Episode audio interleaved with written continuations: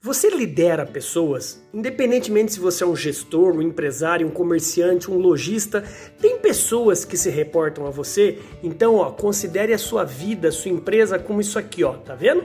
É uma sala de aula. Só que você, mesmo você estando ali na frente como postura de professor, você deve ter cabeça de aluno. Aluno, André, é um eterno aprendiz. As equipes respeitam líderes que trazem novidades. As equipes respeitam justamente justamente líderes que provoquem, que estimulem, que desafiem. É, eu não gosto muito de falar que motivem, até porque ninguém motiva ninguém se o liderado não permitir. Você quer ser um bom líder, um bom gestor, um bom empresário? Trabalhe todos os dias como um aluno, mesmo sendo professor.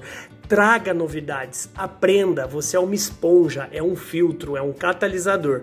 Bora brilhar? Bora, vai lá e aja, bora.